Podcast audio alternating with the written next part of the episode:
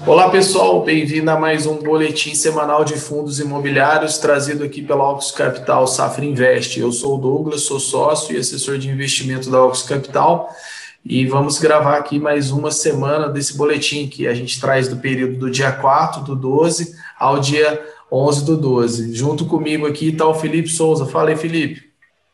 Fala, Douglas. É um prazer estar aqui mais uma vez fazendo aí o boletim de FIIs da Opus. A gente vai trazer os principais fatos relevantes que saíram nessa semana e muito conteúdo sobre FIIs, como sempre. Beleza, pessoal. Sem mais delongas, então, bora para a vinheta.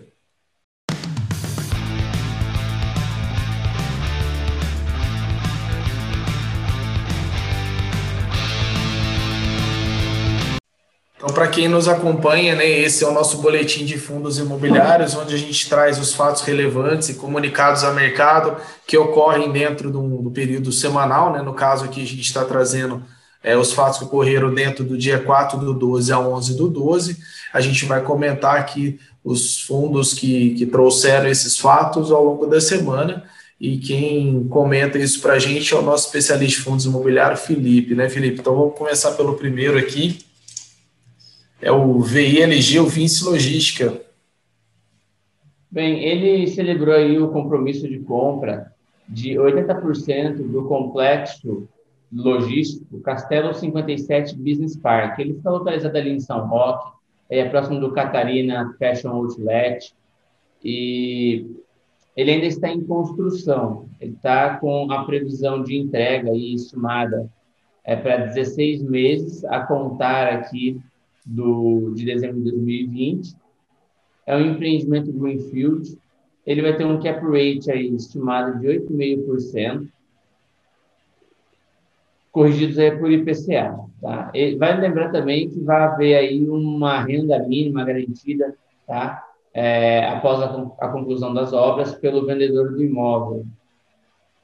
O valor total da transação é de 130 milhões de reais. E o impacto por cota estimado tá, vai ser aí, é, começa em 1 centavo por cota no primeiro mês e vai até 9 centavos por cota no 17º mês.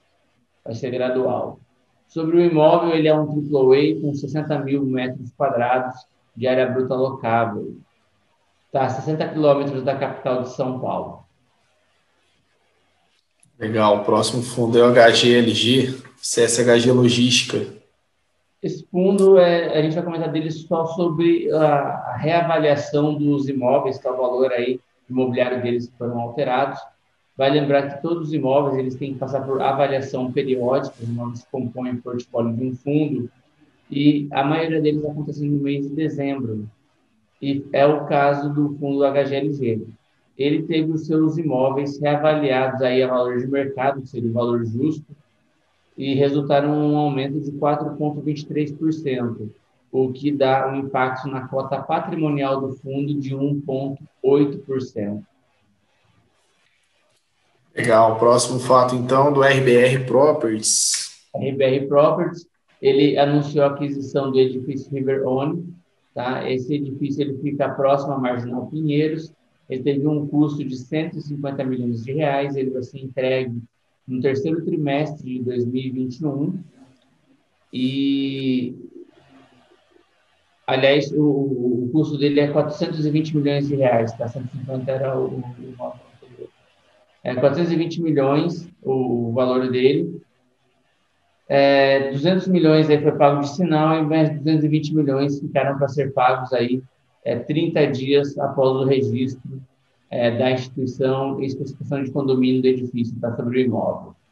E aí está previsto para 31 de maio de 2021. Vai ser o fechamento. Esse imóvel vai ter uma renda mínima garantida de 7%. E sobre o imóvel aqui, ele está localizado bem próximo a, a diversos metrôs, ele está localizado ali próximo à Marginal Pinheiros, é um edifício AAA, que ele tem mais de 23 mil metros quadrados de área bruta alocável.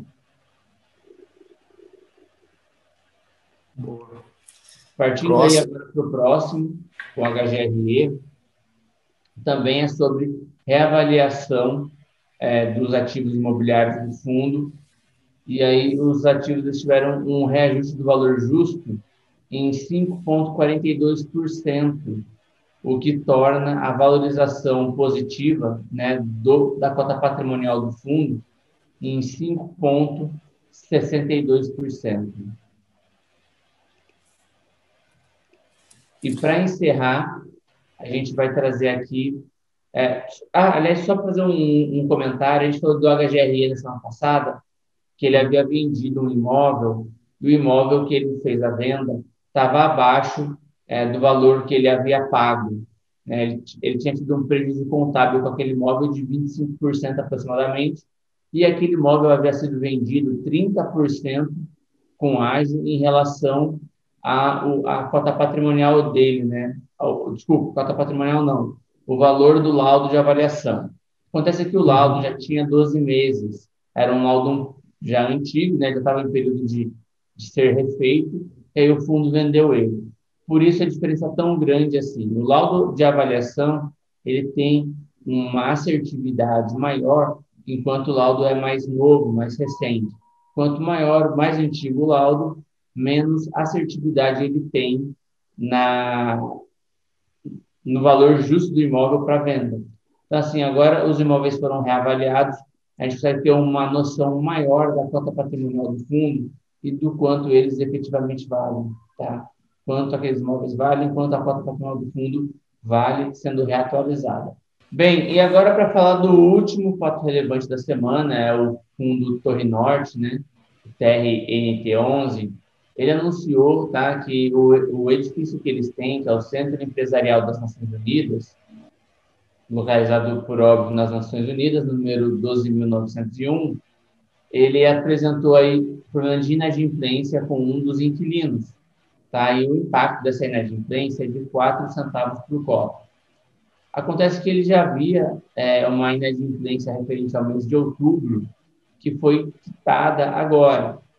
E essa inadimplência, que entrou agora como um resultado é, não recorrente no fundo, ele entrou aí de dois centavos na cota. Então, assim, tinha quatro centavos de, de, de, prejuízo por conta do não pagamento desse mês e entraram dois centavos e resultou aí menos dois centavos por cota para ser distribuído, tá bem?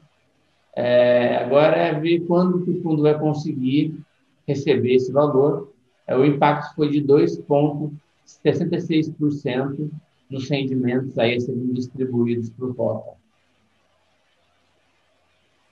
Legal, Felipe. Então, pessoal, esses foram os fatos e os comunicados ao mercado que o Felipe trouxe aí para a gente, que ocorreram ao longo dessa semana.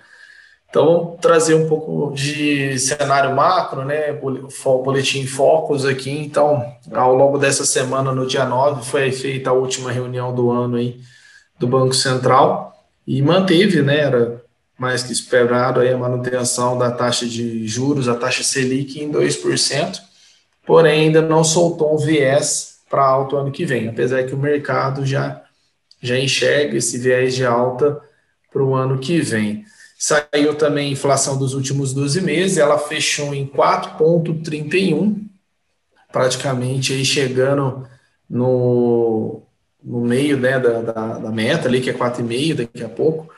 Então a inflação está vindo muito forte, o que a gente lê de, de relatórios né, do, dos, dos analistas é que por enquanto é uma inflação ainda é, que não, não, não deve se estender tanto, né, uma inflação que estava é, reprimida de consumo. Então, à medida que foi liberando né, com a pandemia, teve esse afrouxamento aí da, é, do, do, pessoal poder consumir, né? Então veio, né, naturalmente veio a inflação, porque a gente ainda tem a indústria, a gente ainda tem alguns setores que estão trabalhando né, com certa dificuldade, com setores reduzidos ali, profissionais, então a, a oferta, a demanda está maior do que a oferta, naturalmente a inflação sob outra coisa que está colaborando com isso é a questão do dólar, né, num patamar um pouco mais elevado, também está contribuindo para uma inflação um pouco mais alta. Que são os fatos preocupantes aí, né, para quem ainda insiste em investir na poupança, né, poupança em 12 meses rende 1,4, e o CDI, né, ao longo de um ano, mantém-se em 2. Então, mesmo estando posicionado em CI, posicionado, né, tem a sua aplicaçãozinha lá na poupança, hoje você está tendo é, uma rentabilidade negativa, né, um, a, um ganho real negativo, porque o, esses investimentos não repõem mais a inflação, né, que é repor o seu poder de compra. Eu acho que é, é, é bem importante aí, se caso você esteja na situação, ficar atento. Claro que quem talvez nos ouve aqui goste mais de fundo imobiliário, né, gosta de renda variável, então já está já tá ligado, né, nesse tipo de, de questão. Trazendo um pouquinho aqui como que foi, como que está sendo a evolução do, dos principais indicadores do mercado ao longo do ano, né, de janeiro até agora, o, o IFIX fechou essa semana com o negativo, né, de 0,91 aos 2.794 pontos, eu acho que aqui cabe um comentário que até eu e o Felipe estava fazendo antes do vídeo, que é, é os ajustes que está sendo feito por causa do excesso de oferta esse mês, né, Felipe? É, a gente pega para ver que esse ano, né, ano passado também, mas esse ano a gente teve é, muita emissão, muitos recursos sendo drenados, então, assim, o dinheiro, em vez de ir para o secundário, o dinheiro novo, em vez de ir para o secundário, fazer com que as cotas subam, se valorizem, eles estão indo para a emissão. E até tem muita emissão que não tem dado certo, a gente vê que no, não tem tanto apetite do público. Outras emissões têm tido bons resultados, mas acontece que assim esse ano a gente teve uma, um consumo né, das emissões aí é, captando recursos, né, é, bem parecido com o que foi ano passado, as ofertas 400. Tanto em termos de quantidade de ofertas, quanto em termos também de valor captado. E a gente vê que percentualmente, né, o, o aumento de pessoas não foi tão é, tão grande quanto dos anos anteriores, né? A gente aumentou muito a quantidade de investidores esse ano, né? Agora não, não, não teve um aumento tão expressivo quanto de 2018 para 2019, de 2019 para 2020, né? Então, eu acredito muito que não está subindo essa cotação aí no secundário, por conta dos recursos estarem sendo é, utilizados, né? No, nas ofertas. Ofertas. É, a gente pode ver aqui no gráfico, né, um, sinal já mais para baixo aqui do IFIX, sendo que a bolsa já está vindo para cima, né? Você tem IMAB pra, indo para cima, então já começa a ter um pouquinho mais de abertura, esse descolamento aí devido a esse esvaziamento que o Felipe falou, né, do, do, das ofertas, né, porque é o pessoal quer aproveitar o preço da oferta, acaba realizando um pouco o, o lucro. É, e Bovespa também fechou em alta essa semana, né, a, a 1,21, aos 115.128%, agora já começam as perguntas, né, até quando vai a Bolsa, ainda esse ano, né, porque a gente já está em dezembro, praticamente falta pouco aqui para encerrar o ano, é, mas eu acho que 120 já, já escutei já é, é demais, tá bom? Dólar, é, leve queda aí de. Leve queda não, teve uma queda até expressiva de 1,37 e fechou a semana em 5,06. Tá? Ao longo da, do ano, né, o IFIX está com retorno aí de 3. É só trocar a canetinha aqui rapidinho. Aí, marcar texto. Ah, o Ibovespa, o IFIX, né, tá com menos 13,45 de retorno, tá, no ano. O CDI tá com 2,65. O dólar, quem aplicou em dólar lá no começo do ano até agora, tá com 26,16. Ibovespa praticamente zerando aí, né, o, o ano, tá com menos 45.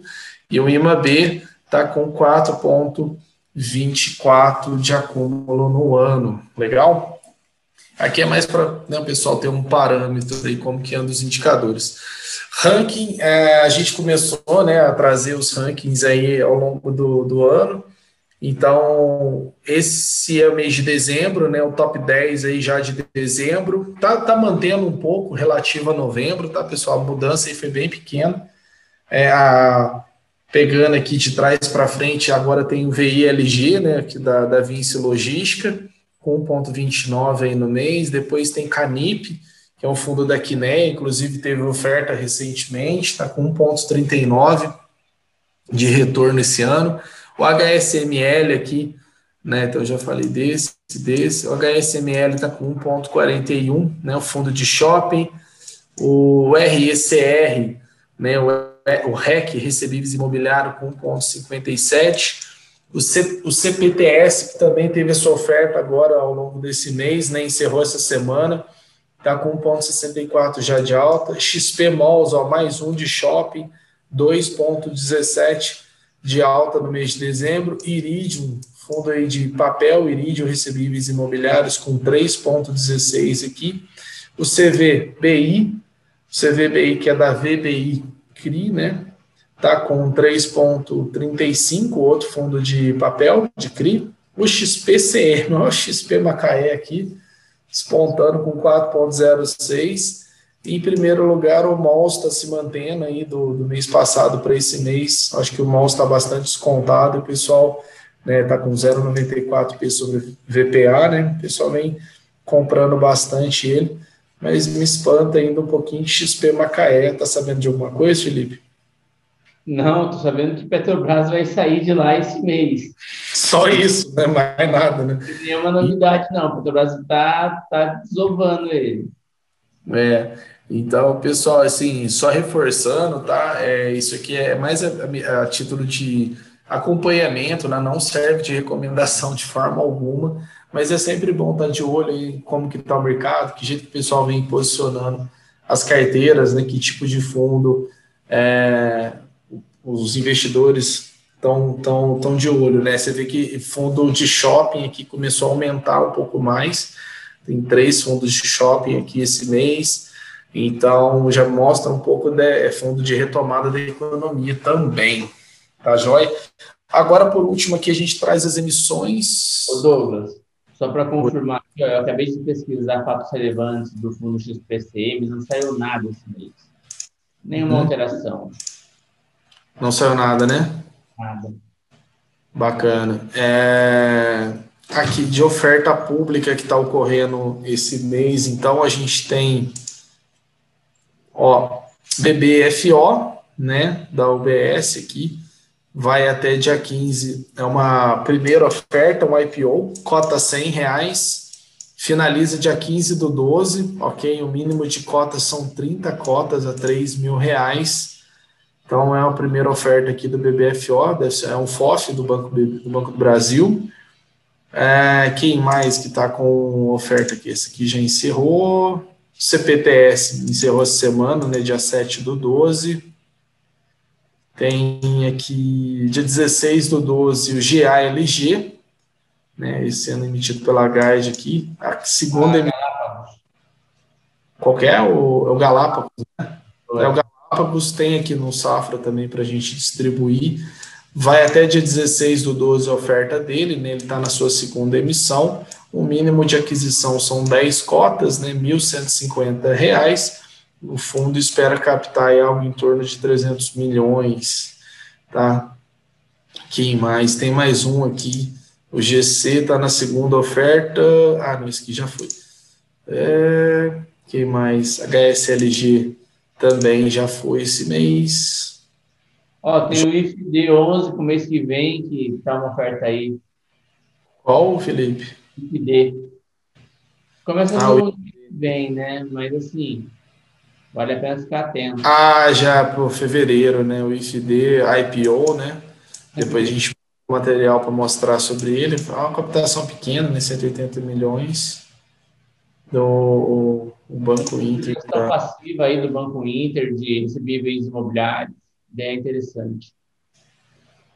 Isso aqui já para o ano que vem. Isso aqui já foi. É, as ofertas estão começando a, a minguar bastante, um pouquinho. Bastante oferta, né? Se a gente quer para ver. É, tem o REC. E o RBFF, os estão acontecendo ainda, hein? É, o RBRF tá, tá, tá com oferta, vai até janeiro, a 12 do 12. Está na sexta emissão de 93,53 a cota, uhum. oferta aí até 12 do 1, quantidade mínima 268 cotas, né, 25 mil reais, 0,66. Fundo espera capital em torno de 420 milhões aí. Depois tem o REC aqui também, que vai até dia 30 desse mês. Uhum. Até dia 6 a data limite, né? Tá na, no IPO, cota 100, o mínimo de cotas para aquisição aí são 10 cotas de mil reais, o fundo espera captar 186 milhões. Então, pessoal, tem mais ofertas aqui para quem quiser conferir, tá no site aqui do Ticker 11, tá? No qual o Felipe aí também faz um trabalho junto com o pessoal e o Marcos Correia, o Danilo Bastos. Então, é isso, né, Felipe? Por essa semana, esses são os fatos relevantes, os acontecimentos do mercado, né? Só reforçando mais uma vez, né, a partir de, desse mês, né, já tem fundos que podem ser operados vendido, tá, pessoal? Então, é uma novidade para o mercado de fundo imobiliário, são os, os, fundos mais líquidos da bolsa, aqueles com maior número de cotistas. O que, que é operar vendido? Né? Você vender a cota do fundo mais cara e comprar ela mais barato. Essa estratégia pode servir tanto para proteção ou para ganho né, na queda. Então, tem várias funcionalidades aí que são bacanas. Outro, outro opção também, você coloca seus fundos imobiliários para ser alugado, né? Para quem for usar para essa estratégia de venda, você acaba ganhando um FII aí no, ao longo de um ano, né? É pouquinho, mas é uma grana extra, né? Qualquer grana a mais sempre bem-vinda.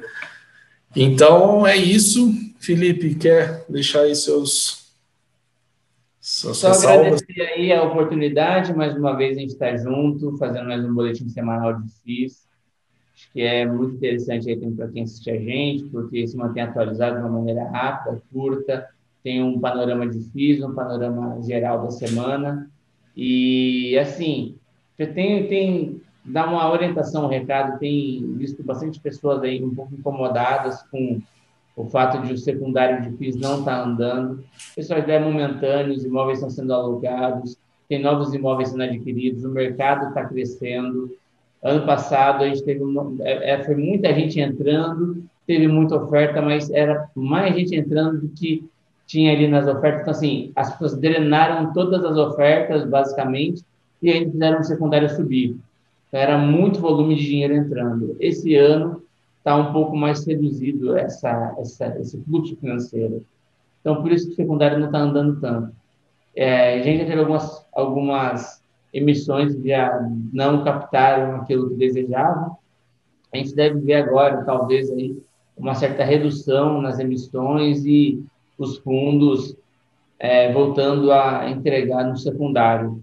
Então, assim, não, não se aflija, não fique afoito, é, entenda por que você comprou e se mantenha firme essa estratégia. Legal, bacana. Já deixa suas redes sociais aí também, Felipe. As redes sociais aí pode me seguir no Twitter, é o Felipe FFS10, e pode me seguir também no Instagram, que é o Felipe Underline com S no final. Qualquer dúvida, estou à disposição. Bacana, pessoal. E siga também a Ocus aí nas suas redes sociais, né? Tanto aqui no YouTube, no Instagram, no LinkedIn, tá? É, arroba Ocus Capital Investimento. E é isso. Até a próxima semana. Valeu. Valeu.